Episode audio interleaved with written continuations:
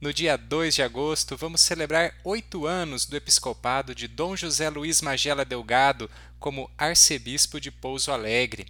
Você conhece a vida, a vocação, a missão do nosso sétimo bispo e quarto arcebispo?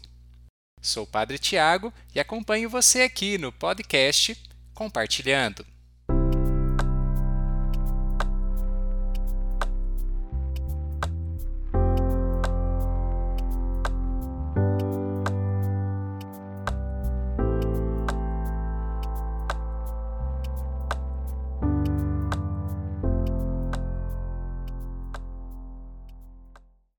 Olá, tudo bem? Você está no podcast compartilhando sobre ações pastorais realizado pela Pastoral da Comunicação da Arquidiocese de Pouso Alegre.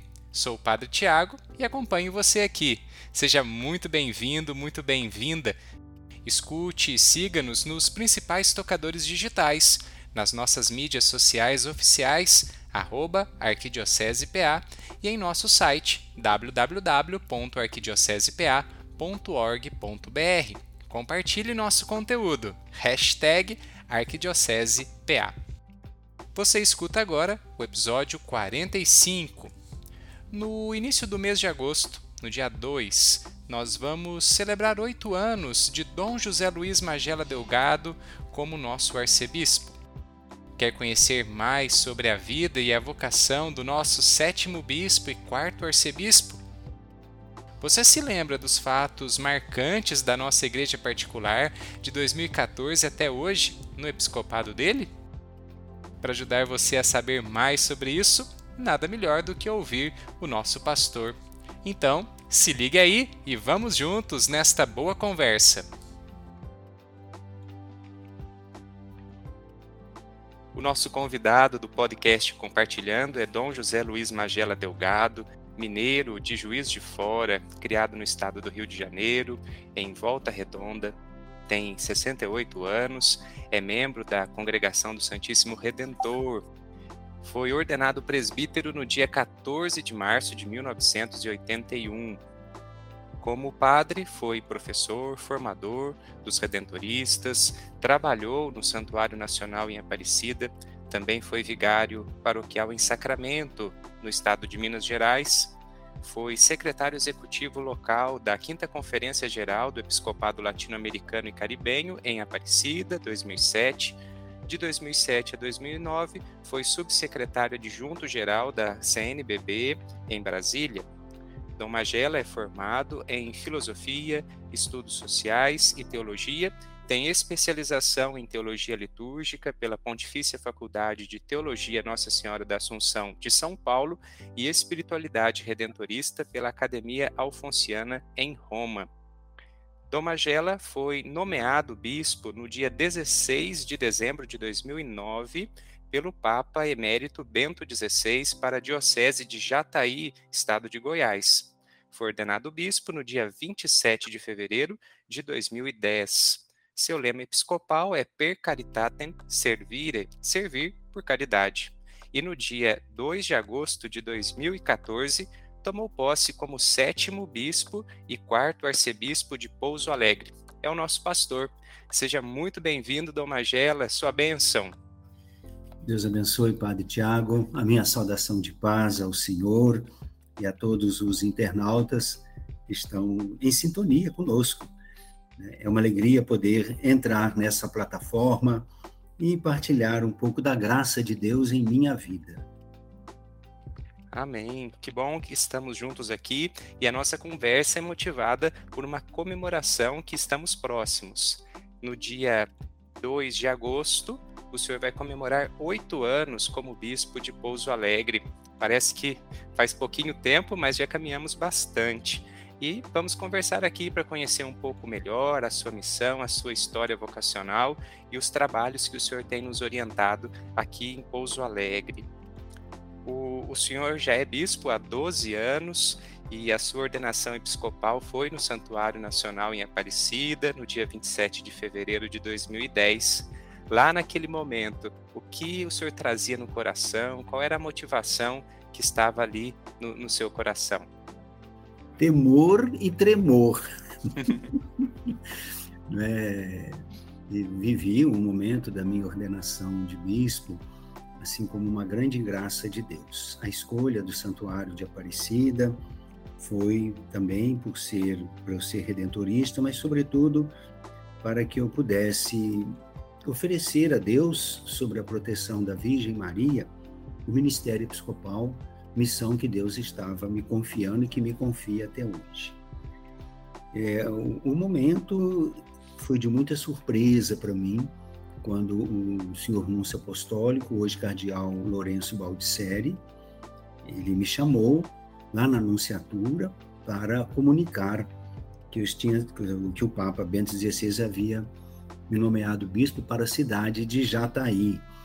E eu retornava de uma viagem de São Paulo, foi um final de semana, e um amigo meu, um, padre que trabalhava na CMBB também, ele, a gente combinou, ele foi me buscar no aeroporto, e o voo atrasou, todos esses essas situações de aeroporto. Então era para chegar nove da noite, acabei chegando dez, passando das dez horas da noite em Brasília.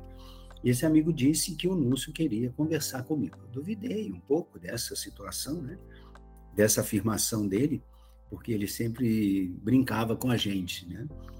Aí, quando nós passamos perto da CNBB, ele falou assim: Você quer ir em casa para tomar um banho, trocar de roupa? Porque eu estava todo esporte, né, estava vindo de um sítio no interior de São Paulo. Eu falei, não, vamos lá. Aí nós fomos até a CNBB e quando chegamos à frente da CNBB, tem um... tinha que apertar o, o interfone, aí eu disse para ele assim, olha, eu não vou descer do carro, você que desce, você que aperta o interfone, porque eu temia que eu descesse do carro, ele desse uma ré no carro e ia ficar sozinho lá. E aí, quando ele desceu do carro e se dirigiu ao interfone, o portão já abriu. Ele nem apertou o interfone. Eles já viram que era ele. Aí eu falei assim, bom, então o negócio é sério mesmo, né? E aí cheguei até a CNBB, tive um encontro com o Núncio. Quando ele, ele chegou na sala, onde eu estava esperando por ele, com uma pasta na mão, abriu a pasta e começou a ler. E eu não entendi na hora. Né? A leitura dizia assim: o Papa Bento XVI nomeia o Monsenhor José Luiz Magela Delgado para bispo da Diocese de Jataí. Aí ele percebeu a minha lerdeza, né? o espanto diante do que ele estava lendo, aí ele tirou o olho do papel e começou a conversar comigo. Né? Falou, oh, Magela, Jataí é perto de Brasília, você pode ficar tranquilo, e foi desenvolvendo a conversa fora do texto. Aí eu, a ficha foi caindo, né? Eu assustei e perdi o ar e etc, etc. Né? Aí disse para ele que não era muito, que eu não tinha condições, né? e ele foi insistindo, insistindo. Aí depois chorei, porque nessa hora a gente fica descontrolado. Eu fiquei, né? Ele falou assim: não, é tranquilo, vai, vai, o Espírito Santo te conduz, o Espírito Santo te conduz. Aí eu disse para ele assim: olha, eu sei que é um caminho que não tem volta, né? então eu vou ter que abraçar isso daí. Mas não dei a resposta na hora, fiquei de dar a resposta no dia seguinte, na hora que a gente se despediu da sala. Ele falou para mim assim: Mas você vai aceitar, porque é o Papa que está pedindo. Aí realmente depois eu conversei com o Dom Dimas, que era o secretário da CNBB, eu era subsecretário dele. E aí retornei à anunciatura, conversei com o senhor da anunciatura, isso foi no dia seguinte, e aceitei. Então, a minha ordenação em Aparecida, ela teve todo esse envolvimento emocional sabe? Um envolvimento assim que, uma expressão bem popular, bem brasileira, a ficha não tinha caído ainda. Né? Mesmo é, o, o Núncio ter feito a comunicação para mim em novembro, fins de novembro, nós combinamos que a publicação seria no dia 16 de dezembro, eu tive uns 15 dias ainda para isso, e guarda-se um, silêncio, né? Então não contei para ninguém. Né? Quer dizer, para ninguém, eu tive que contar para o meu provincial depois, né? o bispo que me ordenou foi Dom Geraldo Lírio. Então, essas pessoas, sim, ficaram sabendo. Mas era tudo sobre o segredo pontifício, então você vai angustiando isso. No dia da ordenação, então foi como assim um. Chegou, agora todo mundo sabe, é público, está acontecendo. Então teve esse momento. Então foi essa emoção. Por isso que eu falei, temor e tremor. Né? porque na ordenação é, vive-se ordenação. A gente vive aquele momento e passa tudo muito rápido. Eu fui ordenado diácono, fui ordenado padre, assim como você também, padre Tiago. Então a gente prepara tanto para aquele momento, de repente parece que aquilo é fração de segundos passa. Esse é o agir do Espírito de Deus. O Espírito de Deus, ele, ele nos envolve. Né? A expressão de ficar embriagado do Espírito, é isso que acontece numa ordenação. Eu sinto assim. E essa foi a minha experiência na, na celebração da ordenação episcopal. Né? No meu coração, eu trazia uma certeza: não estou sozinho, Deus está comigo. E a outra certeza é um caminho que não tem volta. Por que, que eu digo isso? Por que eu digo que é um caminho que não tem volta? Eu venho de uma experiência de vida religiosa, onde eu vivi em várias comunidades, e nas comunidades a gente ficava três anos. A cada três anos o provincial transferia. E, e em todas as comunidades que eu passei, eu sempre tive um cargo. Ou eu fui superior de comunidade, ou eu fui o econômico que administrava a comunidade, ou eu fui reitor de seminário. Mas eu sabia, três anos passa. Daqui três anos acabou. Aí eu vou para outro caminho. Né? Então, o episcopado mostrou isso para mim: não vai ter volta, não vai ser para três anos, não vai ser para seis anos. É um caminho sem volta. Né? Então, é abraçar, ir para frente com confiança tendo a certeza que é o Espírito de Deus que guia. Então foi essa minha motivação, sabe, no dia da minha ordenação. E a certeza de que é, eu tenho muita devoção a Nossa Senhora, né? Isso já vem do berço, de família, e morei em Aparecida como seminarista, fui vigário paroquial de Aparecida, da paróquia de Aparecida, depois trabalhei no santuário de Aparecida, fui diretor do seminário Santo Afonso em Aparecida, ou seja, a minha vida em Aparecida, se eu for somar assim, foi uns quase uns 15 anos por aí. Só de seminário foram sete anos. Então eu tinha muita aproximação ao santuário. Né? Sempre, sempre naqueles momentos, às vezes, de angústia, de inquietação, de dúvida, eu sempre ia ao santuário, rezava. Esse foi o meu jeito de ser com Nossa Senhora. Então, no dia da minha ordenação episcopal, eu me senti assim um filho conhecido, um filho conhecido de Maria, né? um filho conhecido, um filho amado, um filho desprovido. Este foi o meu sentimento, na certeza de que ela me guiaria e está me guiando. A gente se encontra nas celebrações, nas reuniões, nas comunidades, nas paróquias e nem sempre a gente tem tem, é, tem ideia de tudo isso que aconteceu com o senhor. E é uma graça ouvir tu, toda essa caminhada, essa experiência de, de temor, de alívio e também de confiança no Espírito Santo, na missão que o senhor abraçou lá em, em 2010. E quem quiser assistir a ordenação do senhor, ela está disponível no YouTube. Ah, é? Não sei quem colocou, mas eu já assisti, outros colegas uhum. também já assistiram. E quem uhum. quiser é, acompanhar a celebração da sua ordenação episcopal do dia 27 de fevereiro de 2010 no Santuário Nacional, a gente vai deixar aqui no link da descrição. Você pode assistir no YouTube e compartilhar dessa experiência que o Dom Magela fez. O senhor foi bispo Dom Magela de Jataí por quatro anos, de fevereiro de 2010 até, vamos dizer, maio, agosto de 2014. Para nós, Jataí é uma realidade distante, longe, né? lá em Goiás, a gente usa até o lá, uma coisa que muitos nós mineiros não, não, não temos nem ideia do, de como é. E daqueles quatro anos, né, o que, que o senhor destaca da sua primeira experiência episcopal em Jataí? Em Jataí, eu aprendi um pouquinho do que é ser bispo, porque ainda estou aprendendo. Né? Ali eu tive a noção. São muitas as experiências. Primeiro, que eu também não conhecia Jataí, nem sabia onde ficava Jataí. Né? Quando o Núncio comunicou que o Papa havia nomeado bispo de Jataí, ele disse assim para mim: Jataí é perto de Brasília. Você vai poder estar sempre aqui em Brasília, é pertinho. E aí eu fui procurar no mapa onde ficava Jataí. Perto de Brasília, eu olhei todo o entorno de Brasília, não achei a, a cidade de Jataí. Então eu pensei, bom, se é perto de Brasília, é do Regional Centro-Oeste. Aí o que eu fiz? Aí eu fui no diretório litúrgico para poder me localizar onde ficava Jataí. eu vi que fica no sudoeste do estado de Goiás. 500 quilômetros de Brasília, distante 500 quilômetros. Para o Núncio era perto. Para o Núncio era perto. Então, eu chego em Jataí, né, quem me levou a Jataí foi até o, o bispo emérito na época, que era Dom Aloísio. Né. Dois padres me levaram de Brasília Goiânia, e nós fomos numa Kombi. Aí, quando chegou em Goiânia, Dom Luiz falou assim: não, você não pode chegar em Jataí de Kombi. Né? Imagina o bispo chegando de Kombi, porque na época a estrada era bem precária, tudo, né? Aí entrei no carro do bispo e a Kombi seguiu com os padres. Chegamos em Jataí, padre. Ali foi realmente para mim assim um campo de missão. A primeira acolhida que eu estive em Jataí, no dia da minha chegada, foi num trevo na rodovia, é, numa cidade distante mais ou menos uns 90 quilômetros, quase 100 quilômetros da cidade de Jataí. E ali o bispo parou, havia um grupo de pessoas, sabe, que me acolheram com faixa, era o entardecer daquele dia, e, e, debaixo de uma árvore nós fizemos uma oração e fizemos uma confraternização. Eles levaram coisas. Então eu sempre falava que a minha primeira catedral em Jataí foi debaixo daquela árvore na beira da rodovia, na entrada do trevo de Santa Helena, Santa Helena de Goiás.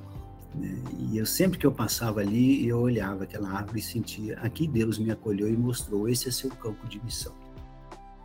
Então a minha primeira experiência foi realmente essa, sabe, um povo muito alegre, mas muito sofrido pelo trabalho, né? uma região que o agronegócio estava crescendo e as pessoas à frente do agronegócio, na sua maioria, eram sulistas, os nativos, os goianos, em grande parte eram os empregados, sendo que a terra era deles e depois deixou de ser, não é? Então, ali em Jataí, eu comecei a ter esse contato com essas pessoas. Pessoas que viviam em acampamentos, que fizeram ocupações de terra. E eu, eu gostava muito de celebrar nessas comunidades, sabe? A gente vivia momentos assim de grande desafio, porque eram pessoas muito sofridas, trabalhando o dia inteiro, né? E naqueles assentamentos, a, as casas com lona, aquelas lonas pretas, um calor insuportável, aquelas crianças daqui para lá, de lá para cá, e então vivendo aquele com aquele povo ali, realmente eu me sentia um bispo missionário, né? E era muito bom, era muito bom. Eu lembro de uma comunidade que no ofertório né? O que que eles ofereceram? Eles, as, as, pessoas sempre querem trazer algo para o bispo, né? Sempre querem. Então, no ofertório, a comunidade fez uma oferta a Deus, né? Lógico, mas era o que o bispo deveria levar. Então, veio cebola, batata, abóbora, né? Ovo, tudo colocaram na cesta. Né? Daí, quando terminou a missa, aí o coordenador da comunidade falou assim: bispo, isso é para o senhor, para o senhor levar. Né? E eu pensando que era uma oferta assim para mostrar os frutos da terra, não era para que eu pudesse levar. Então, essa era a realidade.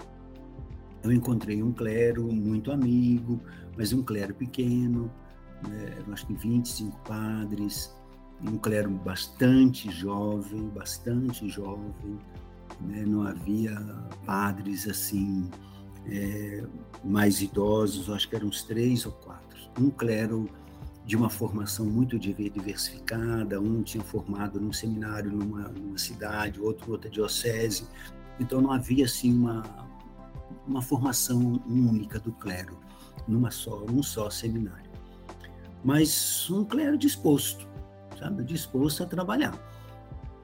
E ele, eu senti assim que a gente poderia dar mais, poderia dar mais. Em Jataí também eu procurei abraçar uma causa muito importante, a causa da comunicação. Havia duas rádios em Jataí, na diocese, elas estavam numa situação precária, econômica, e a gente conseguiu, assim, reavivar essas duas rádios, depois adquirimos uma terceira rádio, né, enfrentando muitos desafios, mas adquirimos uma terceira rádio. Quando eu saí de Jataí, essas rádios nós já estávamos já fechando o sistema de comunicação da arquidiocese, unindo essas três rádios, e duas estavam já em processo de migração. Né? Hoje eu não sei como que está. Mas nós trabalhamos com isso daí, foi muito importante. sabe, nesse campo da comunicação, principalmente lá, porque a rádio atingia muitas regiões é, rurais e onde o povo estava em sintonia conosco. Uma outra motivação, assim, uma outra experiência bela que eu adquiri em Jataí, é a questão das distâncias. As paróquias, é, a paróquia mais perto da sede da cidade de Jataí, ela tinha uma distância de tem uma distância de 78 quilômetros, sabe? E, e, era todas estradas no, no meio de, de, plantações de cana ou sobretudo de soja, de milho. Então o que que acontecia? Eu ia para essas paróquias e dormia lá, porque à noite eu tinha receio, muitas vezes tinha receio de voltar.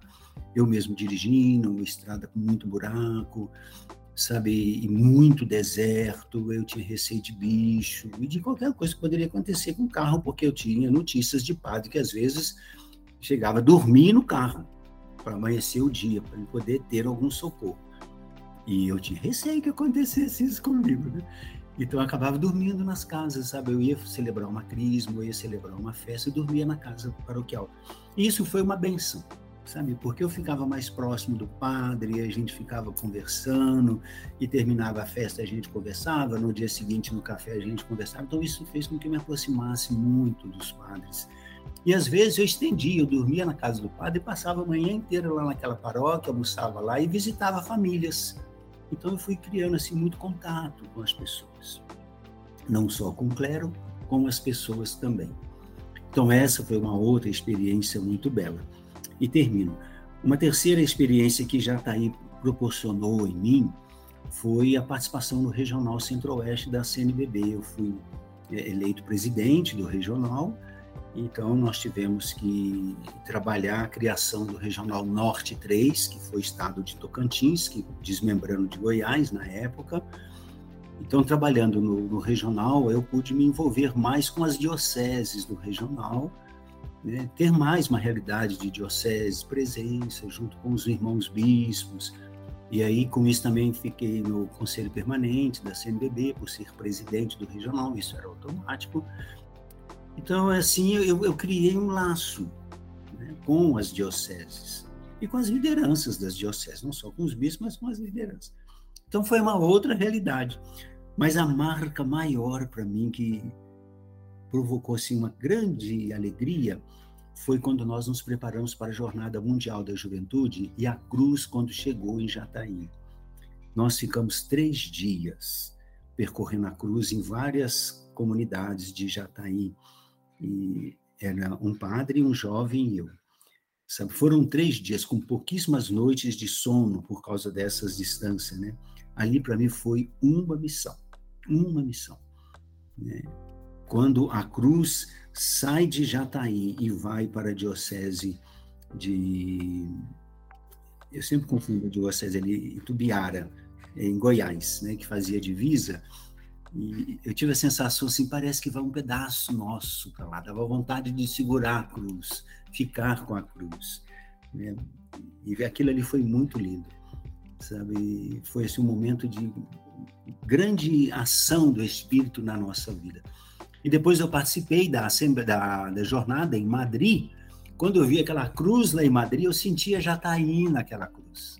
Eu sentia, aqui está o jovem de Jataí, aqui está a diocese, porque nós levamos a cruz em presídios, levamos a cruz em, em comunidades de recuperandos, levamos a cruz na porta de hospitais. Então aquilo foi, assim, realmente uma verdadeira missão. Isso me marcou muito em Jataí.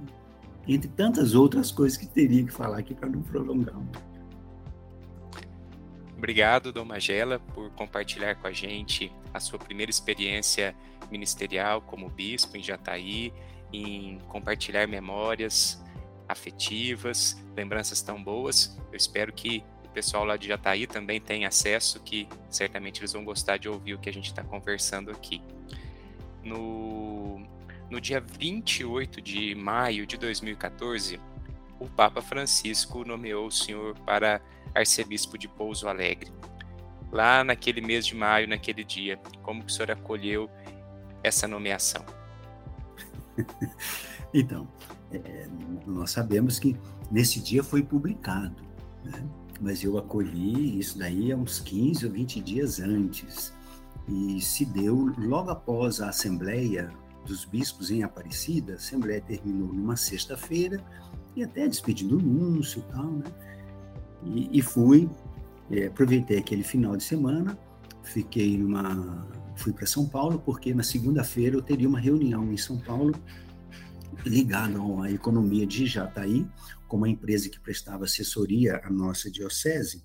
Então o padre viria para essa reunião, eu já estava em São Paulo, então eu já fiquei lá em São Paulo. E aí eu estava para nesse local da reunião, na segunda-feira, né? Segunda-feira cedo, estava para começar a reunião, estávamos na sala, o padre chegou de Jataí, etc. O, o grupo do, da assessoria também já estava chegando. Aí tocou o meu celular, né? E aí eu olhei e não se atura, então eu saí da reunião, né? estava para começar, saí, fui atender o Lúcio, né? E o Lúcio, ele foi taxativo, né? Ele falou assim, olha, Magela, o, o Papa está transferindo você para Pouso Alegre. Eu falei, ah, senhor não tem condições, agora eu estou começando em Jataí, estou cheio de empreendimentos em Jataí, né? O senhor procura outro, né? Eu, eu gostaria de continuar em Jataí. Aí ele repetiu o meu nome todo, ele falou, José Luiz Magela Delgado. Não é seu nome? Falei, é. Falei, então é você mesmo, sabe? Não tem outro, não. Falei, bom, então, em obediência ao Papa, se o Papa quer, né? Então eu acolho, né? Acolho assim com muita, muita, muito medo, confesso, né? Porque eu não conhecia Pouso Alegre, mas eu conhecia a fama, sobretudo de Dom José d'Angelo, quando eu morava em Aparecida, já como padre, os padres lá tinham muito carinho para com ele, falava-se muito dele, né? então, e, e, conhecia que ah, o nome da arquidiocese por ter feito trabalhos missionários na redondeza, não na diocese de Pouso Alegre, na arquidiocese de Pouso Alegre, mas na diocese de campanha, né? em Virgínia eu fiz, em Dom Viçoso, Campos Gerais, por locais onde eu fiz trabalhos de missão. Então eu já ouvia falar de Pouso Alegre. Mas aí o Núncio falou que era eu e não tinha, não tinha ponto final, não. Né? Era você e acabou. Falei, tá bom, senhor Núncio, então vamos, né? Aí vamos agendar tudo aí, combinamos. Então eu fiquei com isso no meu coração. Aí realmente essa angústia foi muito grande, porque ficou entre o Núncio Falei, não preciso falar para ninguém, porque eu combinei com ele que ele me daria a posse. Então, aí, com isso, passou o tempo previsto. Nós, é, quando o bispo é nomeado, ele tem dois meses para tomar posse. Então, quando foi em maio, aí marcamos para 2 de agosto. Ele falou assim: não, não tem problema, são alguns dias só e eu mesmo dou a posse, não tem problema não. Então ficou nós dois. Aí eu fiquei com aquela angústia dentro de mim, né? Fiquei com aquela angústia vim para Pouso Alegre, como é que será que é isso? E para mim era uma troca de diocese, sabe? Confesso, o padre Tiago, e você que está me ouvindo também, né? É, eu não tinha noção de arcebispo, né? isso não, não passava na minha cabeça. Para mim, eu estava trocando de diocese, eu estava sendo transferido de uma diocese para outra diocese. Foi isso que eu pensei, né? E, e não me dei conta mesmo, não me dei conta. Bom, aí comecei a agilizar alguma coisa lá na, na Diocese de Jataí e marcamos a data que nós iríamos publicar, né, que a anunciatura ia publicar a minha nomeação, só que eu havia organizado em Jataí, é, Jataí tinha um hospital regional que ele tinha fechado, estava desativado, e eu consegui ser o, o mediador para uma congregação religiosa assumir o hospital regional. Sabe, é os, os franciscanos da Providência, pequenos franciscanos, obra Pequenos Franciscanos da Providência, acho que é isso. É, é uma, uma comunidade de vida da cidade de Jaci, no interior de São Paulo, na Diocese de São José do Rio Preto. Conversei com o Frei Francisco, fizemos todo um trabalho, ajeitamos tudo, estava tudo pronto. O hospital seria inaugurado no dia 29 de maio. Já estava agendada a festa toda organizada e a minha nomeação sairia no dia 28 de maio. Então foi assim complicado. Né? Não dava para mudar a nomeação, eu não podia falar do hospital para mudar a festa do hospital.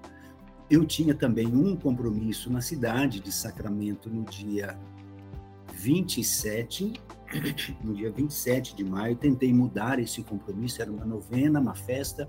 O padre falou que não tinha condições, porque os outros queriam, já estavam tudo com passagem comprada, e eu não podia falar o porquê. Né? Bom, aí eu fui, fui dia 27 para Sacramento, mas à noite do dia 27 eu tive que telefonar para o vigário geral de Jataí. Disse, olha, vai, amanhã vai sair a minha nomeação para a Arquidiocese de Pouso Alegre. Aí ele falou assim, é, eu já fiquei sabendo que telefonaram de lá querendo saber alguns dados. Né? Falei, bom, depois a gente conversa. Então, quando saiu a nomeação, eu estava na estrada, né? na estrada, indo de Sacramento, voltando de Sacramento para Jataí? Tinha um motorista que me levava, o Marcelo, trabalhei, trabalhava na Cúria, e ele estava me levando, então ali na estrada que eu, as pessoas começaram a me telefonar, que eu fiquei sabendo, né? E depois o evento do hospital, ele foi uma alegria para a diocese de Jataí, para a cidade de Jataí, para a redondeza, mas acabou também tendo um, um foco meio desvirtuado, porque transformou-se na minha despedida, porque o bispo vai embora, né? Mas isso fez parte, sabe? Fez parte. E aí eu comecei a trabalhar para vir aqui para Pouso Alegre. Tanto que eu não tinha nem noção do episcopado, do, de, do arcebispo, que um belo dia a anunciatura me telefona perguntando se eu já tinha agilizado a minha ida para Roma para receber o palio. Eu falei, mas como isso? Não, só tem que receber. Eu falei, mas eu nem tomei posse. Aí o Lúcio falou assim, não, mas canonicamente o senhor já é arcebispo. Então o senhor tem que receber o palio agora em junho. E aí, aí mudou todo o esquema de novo, né? E tive que fazer a viagem para Roma para receber o palio. Aí eu fui entendendo, né? A missão do arcebispo, que é este elo de comunhão na província, com os bispos da província. Fui me inteirar da província. Até então não tinha inteirado. Achei que eu estava mudando de uma diocese para outra, né? Fui me inteirar que, que era província, etc, etc fui aprendendo. Né? E, e vim, vim para Pouso Alegre assim com uma grande esperança no coração. Primeiro porque eu estava voltando para Minas. Né? Assim, eu vou conviver com mineiro, de onde eu saí quando era criança, com três anos. Então eu pensei em minha cultura também. E depois a proximidade de Pouso Alegre com Aparecida. Falei, está próximo de Aparecida, vou estar próximo dos meus confrades, junto ali com Nossa Senhora. E fui aos poucos me inteirando da, do clero, das paróquias. Eu lembro quando eu conversei com o Dom Ricardo, né, porque ele também ficou sabendo antes, né? Então nós conversamos antes de ser publicado. Dom Ricardo, que era o arcebispo aqui de Pouso Alegre, que ficou emérito ele me disse assim: ah, aqui tudo é perto, você pode ir e voltar nas paróquias, né? não precisa dormir nas paróquias. Eu falei: Dom Ricardo, eu já sou vacinado desses negócios de ser perto, viu? Ele disse: não, aqui tudo é perto. As paróquias são perto, estradas boas, não tem estrada de terra para você ir nas paróquias, porque ele já está eu tinha. Então eu falei: ah, tá bom. Né?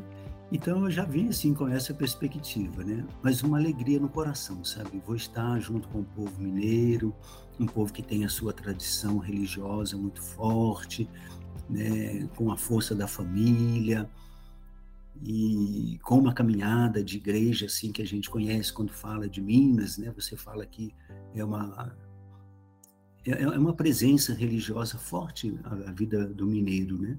E lembrei-me muito de Aparecida, quando trabalhei no santuário, sobretudo nos confessionários, eram muitos mineiros que vinham, a gente até sabia, quando a gente via no pátio lá da Basílica, Gardênia, aquele ônibus, né, aviação Gardênia, falava, ah, o povo de sul de Minas, ó, toda a Gardênia está aqui, os mineiros desceram todos, porque eram os ônibus que iam, né? A empresa Gardênia, hoje é outra realidade. Então, eu já tinha esse contato, né? E vim feliz, sabe? Vim seguro, vim do meu jeito de ser, né? Eu recordo que os padres lá de Jataí queriam me trazer. Depois, aqui em Pouso Alegre, a Cúria entrou em contato comigo, queria me buscar. Eu falei, não, pode deixar que eu vou, pode deixar que eu vou tranquilo.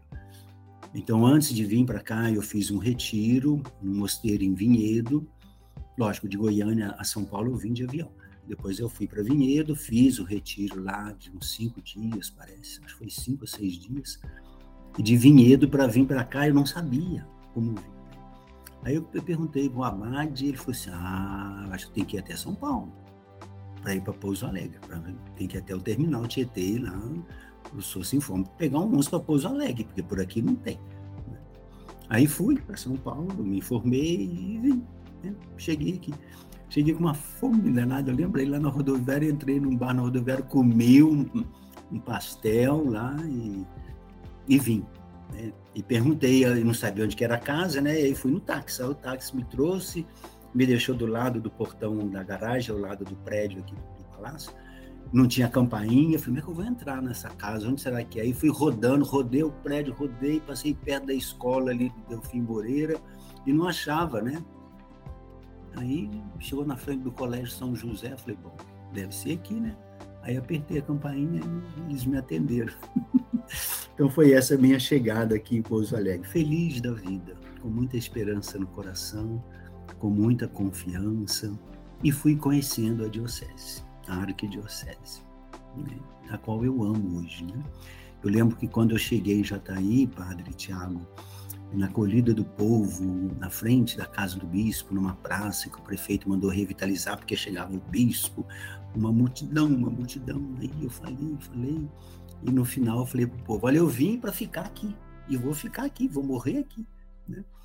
Porque na minha cabeça era aquilo que eu tinha dito, né? Não tem, não tem volta, esse caminho não tem volta. Então, eu vou para Jataí, eu vou ficar em Jataí.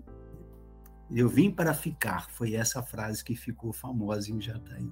Mal saber eu, depois de quatro anos, deixei. E assim também digo aqui, sabe, eu tenho um coração aberto, né? onde o Espírito me manda, eu vou. Né? Não posso me apegar nem aqui, nem em outro lugar. Né? Lógico, eu trabalho para ficar. Né? E espero ficar, porque para começar tudo de novo não é muito fácil.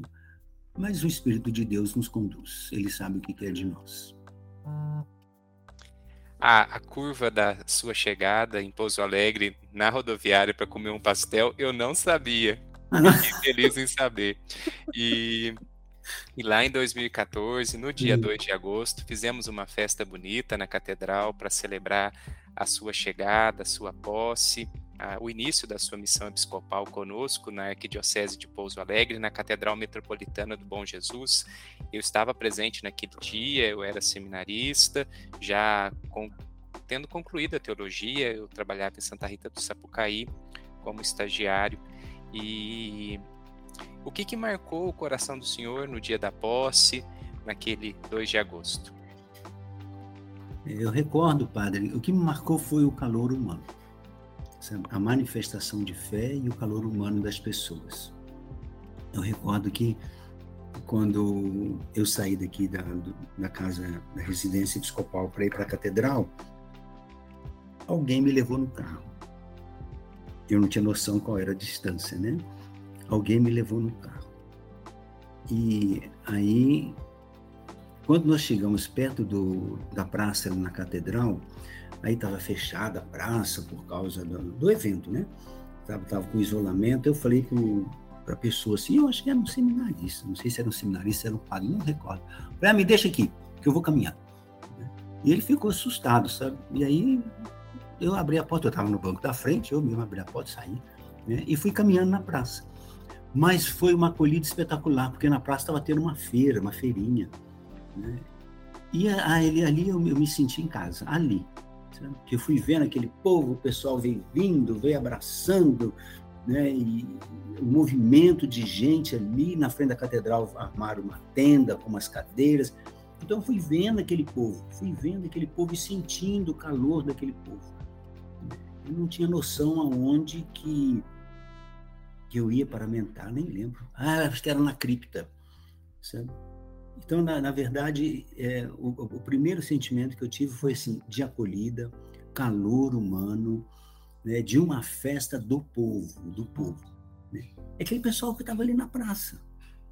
Né, e que até hoje é um caminho meu. Quando eu vou celebrar a missa na catedral, eu sempre vou a pé, passo ali na praça, converso com um, converso com outro, né? e passo no meio da praça e Então a praça para mim ela se tornou a extensão da igreja de Pouso Alegre, que na verdade é é a extensão da catedral. Então esse foi o primeiro sentimento, sabe, de acolhida. Depois a celebração, né, quando vi aquele mundo de padres, eu vim de uma diocese que tinha acho que 25, 26 padres, de repente, a metade da catedral, tanta gente vestida de padre ali, falei, nossa senhora, é muito padre, né? E senti o carinho dos padres daqui, né? A acolhida, o carinho, o afeto dos padres. Então fui percebendo que eu já estava chegando em casa, então, eu já estava sendo amado sem antes de estar presente. Isso me deu segurança.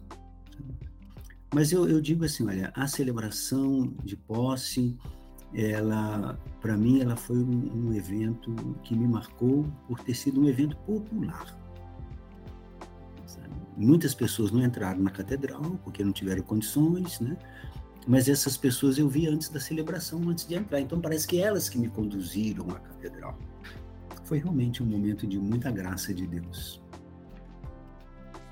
Nós já estamos em casa há quase oito anos, já convivemos bastante, trabalhamos bastante em atividades pastorais, missionárias, e gostaria que o senhor compartilhasse com a gente, nesses oito anos, o que, que o senhor destaca das nossas atividades, já que esse é o tema da nossa conversa aqui no podcast.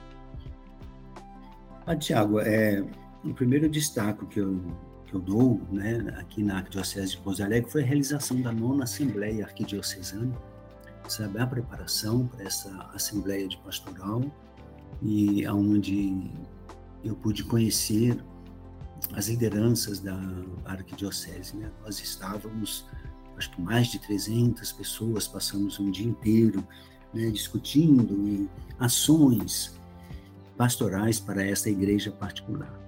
Então, é, é, isso foi para mim foi um marco pastoral. E aquela nona assembleia, ela solidificou ainda mais o desejo que eu tive de implementar aqui na, na arquidiocese, realizar na arquidiocese o sino do arquidiocesano, porque quando eu cheguei eu havia manifestado isso no CAP, o Conselho Arquidiocesano de Pastoral, mas preferi fazer a caminhada que já estava sendo, que era a caminhada de assembleia. Então, se hoje a nossa arquidiocese está vivendo uma realidade do primeiro sínodo arquidiocesano, a segurança que eu tenho de implementar este sínodo hoje, ela vem da nona assembleia. Sabe? E a partir dessa realidade da nona assembleia, nos primeiros anos que aqui estive, eu pude participar da, dos COSEPAS, que é a reunião de pastoral dos setores de pastoral. Então eu fui sentindo a caminhada dessa igreja, a dedicação do povo, o empenho das pessoas, o acreditar que a igreja ela é transformadora. E a minha participação nos COSEPAS, ela me ajudou muito a entender que igreja era essa. Eu tive nos primeiros anos, porque depois eu acabei por outras situações, eu não, não, hoje não dou uma presença assídua como dava antes. Né? Deveria continuar, mas acabo não dando como era antes. Então, na dimensão pastoral, isso me fortaleceu muito nesta igreja particular. Uma outra segurança que me deu é com relação à formação dos padres. Sabe, o, o nosso seminário arquidiocesano, Nossa Senhora Auxiliadora, é, eu considero assim um espaço de uma preciosidade muito grande na nossa arquidiocese, porque a união do nosso clero, a comunhão do nosso clero, ela vem dessa casa única, onde todos passaram por ela, que foi uma realidade diferente que eu tive em Jataí. Em Jataí não tinha um seminário como referência, porque cada padre tinha formado um, um seminário, feito teologia em um, filosofia em outro. Né? E aqui em Pouso Alegre não, a referência é o seminário, o seminário arquidiocesano. Então isso trouxe para mim assim muita segurança e eu olhei para essa casa e falei é uma casa que precisa ser cuidada, né? não apenas na sua estrutura externa, mas no seu interior, é uma casa que precisa ser acolhida. Então eu pude dar presença a esse seminário com mais assiduidade, celebração, encontro com seminaristas, convívio. E o de em Jataí eu não tinha essa experiência, né? E aqui eu pude ter. Então isso me faz assim muito próximo dos seminaristas, sabe? Eu, eu me sinto tranquilo entre eles. Né? Me sinto o irmão mais velho. E sou muito feliz quando eu vou ao seminário.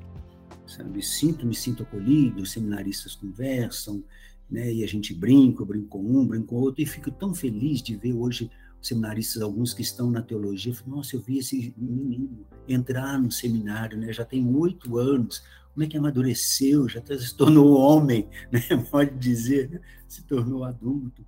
Então isso me traz muita realização.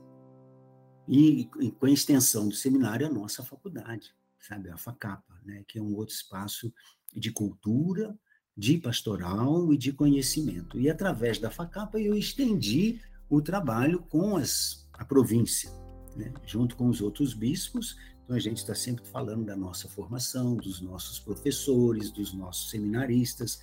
E da FACAPA eu também cheguei nas, nos outros seminários aqui de Pouso Alegre. Eu sempre dou presença nesses outros seminários. Pelo menos uma ou duas vezes ao ano eu vou e celebro missa, né? lá no seminário de Guaxupé, lá no seminário da campanha, aqui em Pouso Alegre. E aí convivo com eles, janto, almoço, né? já os convidei para vir aqui na minha casa, já fizeram, já fizemos almoço com eles aqui, etc, etc. Então, proximidade com esse jovem que busca o sacerdócio. Isso para mim é uma grande marca aqui. É, um outro elemento que eu considero rico é a formação catequética dessa arquidiocese de Pouso Alegre? As nossas catequistas, a caminhada da catequese da arquidiocese, ela é espetacular, é exemplar, é exemplar. E isso fez com que é, as celebrações da crisma, que é uma característica do bispo, me dão assim muita segurança, sabe? Porque eu sinto que eu estou diante de jovens que têm uma preparação, uma preparação séria. É, é verdade, nós sabemos que né, mais da metade desses jovens que são crismados, eles acabam buscando outros caminhos. Mas eles receberam, a semente foi semeada. Jesus nos ensinou a ser semeadores e não colhedores. Nós semeamos.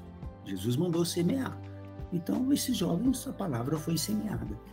E com eles, nós conseguimos criar a, concentração dos jovens crismandos de cada ano, que é o Crisma Fest né, que vamos realizar agora no domingo de Pentecostes. Já temos 1.800 inscrições.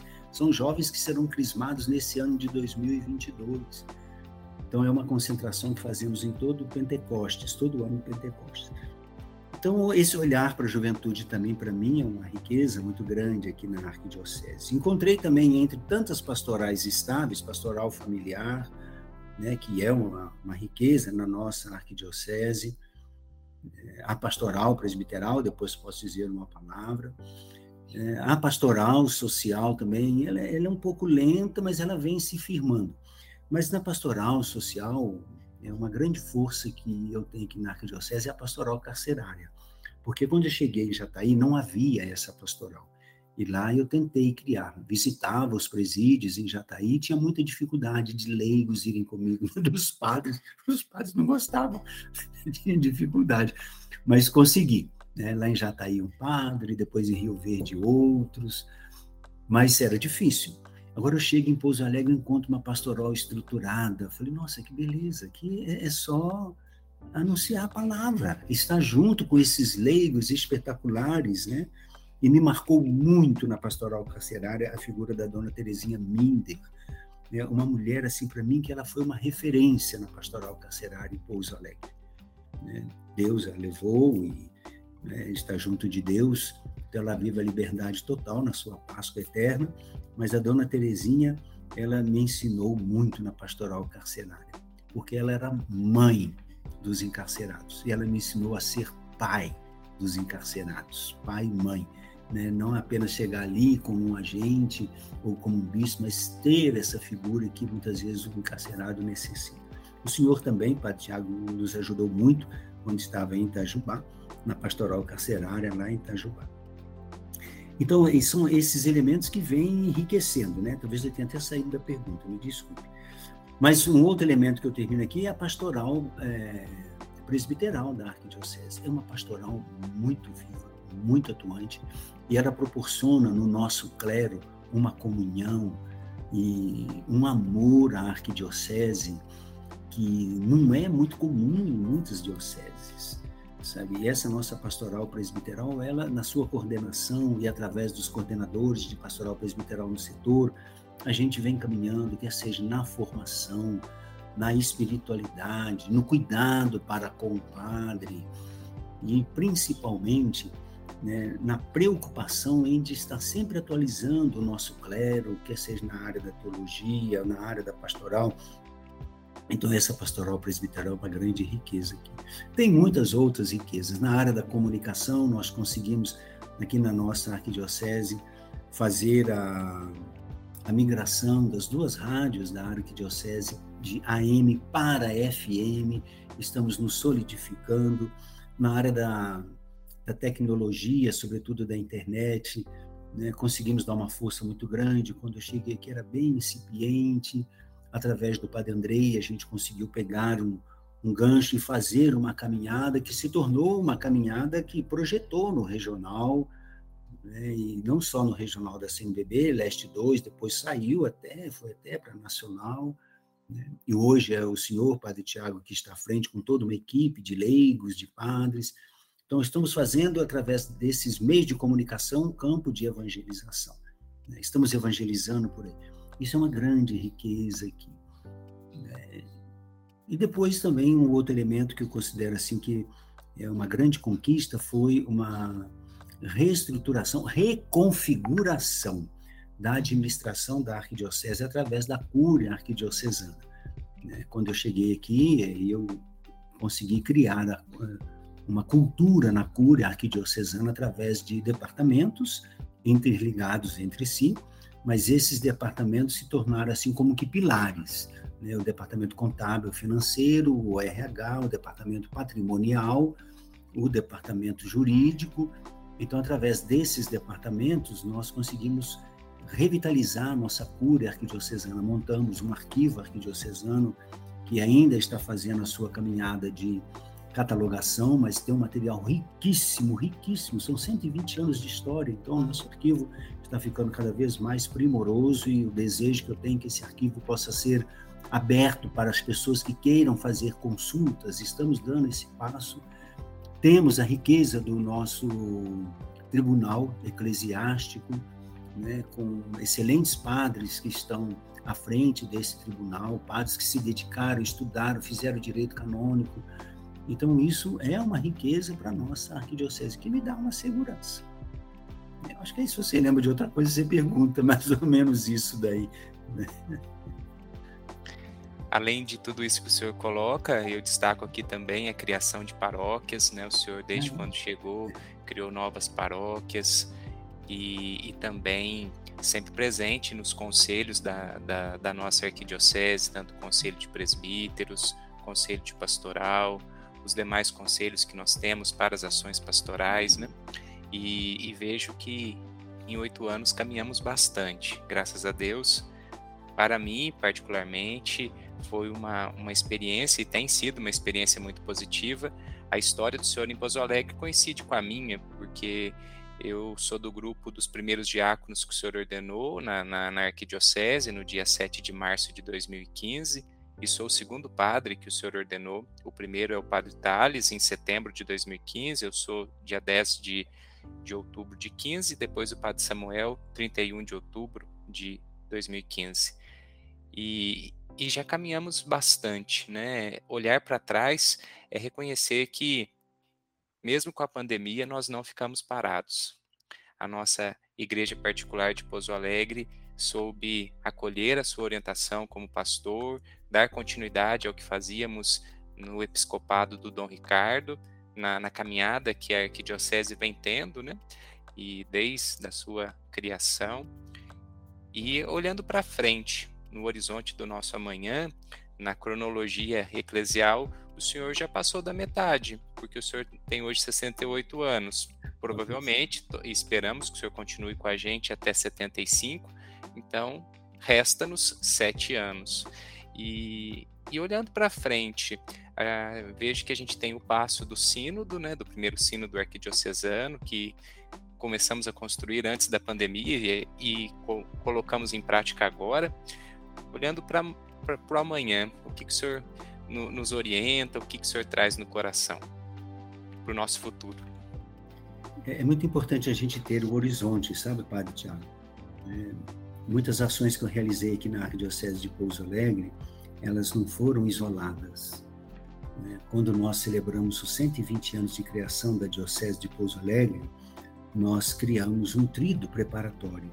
E nesse trido, nós celebramos três anos antes, né? cada ano trabalhamos uma virtude teologal. Um foi o ano da fé, o ano da esperança e o último ano da caridade para celebrar os 120 anos na Arquidiocese. Aquilo não foi por acaso. Aquilo para mim já era um horizonte, um horizonte sinodal. Depois dos 120 anos, nós entramos agora na celebração dos 60 anos de criação da Arquidiocese de Pouso Alegre. Há um ano estamos tentando motivar as comunidades. A pandemia, ela realmente ela travou muitas coisas, mas pelo menos criamos uma, um espírito assim, a cada mês, no dia 23 de cada mês, durante um ano, as paróquias são convidadas a fazer uma memória agradecida. Por que no dia 23? Porque foi no dia 23 de setembro de 1962 que foi instalado a Arquidiocese de Pouso Alegre, com seu primeiro bispo arquidiocesano, Dom José D'Angelo Neto.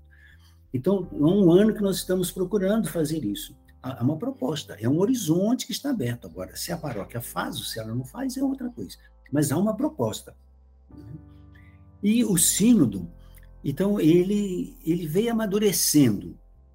E a proposta do amadurecimento do sínodo foi justamente para, terminando a nona assembleia, a sua caminhada de assembleia, que seria em 2020, nós concluiríamos essa caminhada abrindo o sínodo. Esse foi o nosso desejo. Então, nós começamos a preparar o sínodo em 2018. Depois que eu ouvi o Conselho de Presbíteros, ouvi o, o, o CAP, o Conselho Arquidiocesano de Pastoral, aí definimos, então vamos fazer, realizar o primeiro sínodo arquidiocesano. Mas ele já estava sendo gestado com essas situações, pelo menos na minha cabeça, e era e no meu coração. Era esse o horizonte. E então nós abraçamos essa causa e o Espírito Santo veio em abundância sobre nós quando o Papa Francisco né, promulga o tema do Sínodo dos Bispos, né, uma igreja sinodal de comunhão, participação e missão. Então, com essa proposta do Papa, aí para nós foi assim um banho de graça, porque hoje toda a igreja no mundo inteiro ela só fala desse sínodo dos bispos. E nós fizemos então a etapa né, da, para o sínodo nosso, nós conseguimos ainda participar da fase de escuta da Assembleia Eclesial Latino-Americana, na qual o senhor foi um coordenador e um grande mentor na nossa igreja particular. Então já vivemos o que é sínodo, né? o que é escuta, já vivemos aquela experiência e depois a experiência de preparação para o sínodo dos bispos, comissão constituída da nossa arquidiocese, também trabalhou isso daí. Chegamos nas comunidades. Então, isso para mim é o horizonte do nosso sínodo, para começarmos agora em 2022. E como uma causa que eu abracei para esse nosso sínodo, é, está sendo visitar todas as comunidades religiosas da arquidiocese, todas, comunidade com três religiosas, sobretudo as comunidades femininas, porque a masculina eu encontro em pastorais. Então, estou fazendo isso. Né? Praticamente já terminei. Acho que deve faltar umas duas comunidades. Então, desde que terminou a Semana Santa, eu comecei com esse trabalho. Sabe? E está sendo assim muito bom, porque nós temos uma, um agradecimento a essas comunidades religiosas. Nós temos comunidades religiosas que têm há 100 anos que estão na arquidiocese, que têm 80 anos que estão na arquidiocese. Então, são mulheres que também fizeram construir essa igreja arquidiocesana. Então, é, diante disso, para mim, o horizonte ele se abre sabe? É, o sínodo, é, ele não vai ser, eu tenho essa noção, ele não vem para trazer resultados. Sabe? O sínodo arquidiocesano é esse processo de caminhada. Sabe? O resultado é esse, é estarmos juntos, é conversarmos. A, experiência linda que eu estou tendo nessas comunidades religiosas, as irmãs partilhando, a interação delas na paróquia, as dificuldades que tem nas paróquias, às vezes, com os padres, né? Mas a alegria de estarem ali evangelizando, isso para mim já é um símbolo, é esse horizonte. E hoje eu vislumbro o horizonte da nossa igreja fazendo essa caminhada sinodal para amadurecer ainda mais o ser igreja viva, amadurecer, para que a gente possa celebrar o jubileu da redenção em 2025 com o coração mais confiante, porque pretendemos terminar o nosso sínodo, pelo menos essa fase do sínodo, né, em 2025. Esse é o nosso desejo quando a igreja estará celebrando o jubileu da redenção, primeiro jubileu do século 21. Né? E aí sim, então é, o horizonte não é que ele chega ali, mas ali nós vamos ter essa certeza, né? Cristo nos redime pela cruz e fizemos uma caminhada, porque Jesus caminha conosco e nós caminhamos juntos. Então, o jubileu da redenção vai ser o grande horizonte desse nosso sino. E nós vamos aprendendo, sempre ser discípulos missionários. O horizonte que eu vejo é esse: é a comunhão, a participação dos nossos irmãos leigos e uma grande alegria que eu trago no coração. Eu espero que em 2025, até 2025, consigamos ordenar os primeiros diáconos permanentes da nossa Arquidiocese de Pouso Alegre, porque nós estamos com a escola diaconal fazendo uma linda caminhada, né? E isso mostra então que realmente a nossa igreja ela vai crescendo, ela vai crescendo. Sabe, estamos com um grupo muito belo de senhores leigos, casados, uns são avós até, né? Que estão fazendo esse estudo da nossa escola diaconal. Então, até 2025, eu espero de realizar esta grande ordenação. Um presente para a nossa igreja particular de Pouso Alegre. São os horizontes que eu vejo. Tem muito horizonte, Padre Tiago. Eu estou muito feliz. Eu vejo que nós temos muito a caminhar e a construir. É o Evangelho, é a palavra de Deus que é viva. Queremos ser uma igreja centralizada na palavra. Podemos dizer uma igreja bíblica, bíblica pastoral. E não pastoral bíblica, bíblica pastoral. É a palavra que nos conduz à missão.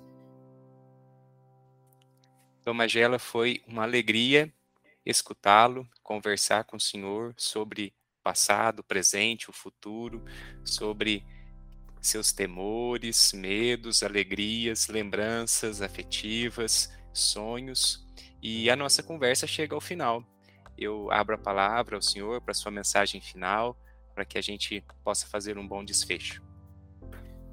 Muito obrigado. Eu agradeço, Padre Tiago, essa oportunidade. Agradeço a você que está tendo essa paciência de estar conosco, né? Eu sei que você vai estar por alguns momentos, você não precisa pegar de princípio ao fim a conversa. Mas eu quero deixar aqui a minha gratidão, porque a sua sintonia conosco, ela é uma sintonia de um coração aberto para ouvir a palavra, para ouvir a mensagem. Nós queremos sim viver a celebração da palavra de Deus. Desejo a todos muita confiança, muita confiança na presença de Deus. Deus está conosco, não nos abandonou. Celebrando Pentecostes, nós temos essa certeza. O Espírito fecunda a igreja, fecunda o seu coração, o meu, o nosso, para que nós possamos realmente encharcar o mundo do amor de Deus e da justiça de Deus. Essa é a nossa missão que o Espírito Santo conceda a você a língua da sabedoria, o coração da ternura e o conhecimento para continuar sendo um evangelizador, um anunciador de Jesus Cristo. Meu abraço, Deus o abençoe. Continuemos tendo um olhar de amor para com o próximo, como um olhar de Jesus, um olhar de vida e não um olhar de violência, de destruição e de sedução, um olhar de vida. Deus abençoe. Obrigado, Dom Magela, por compartilhar conosco este podcast e, e também sinta-se abraçado pela pastoral da comunicação, pela nossa arquidiocese, fiéis cristãos leigos e leigas, o clero, os religiosos, pelos seus oito anos com a gente aqui. Muito obrigado pelo seu sim, obrigado por nos ajudar a caminhar como povo de Deus, a nos orientar como nosso pastor. E aproveito aqui para já deixar uma ideia, né, uma aspiração, que continuemos juntos até 2029, no tempo que nos resta. Continuemos firmes com muita esperança. Muito Amém. obrigado. Sua bênção. Amém. Deus abençoe. Você acompanhou o bate-papo com o Dom José Luiz Magela Delgado, nosso arcebispo, sobre seus oito anos de episcopado em Pouso Alegre, que vamos comemorar no dia 2 de agosto. Você também pode participar do podcast compartilhando através do nosso e-mail pascomarcpa.gmail.com. Mande para nós sua sugestão, seu comentário, a sua participação é muito importante. O podcast Compartilhando está nos principais tocadores digitais, nas nossas mídias sociais oficiais, arroba arquidiocesepa e em nosso site www.arquidiocesepa.org.br. Compartilhe nosso conteúdo, hashtag arquidiocesepa. Obrigado pela sua audiência, fique com Deus, a gente se encontra por aqui, até o próximo Compartilhando. Tchau!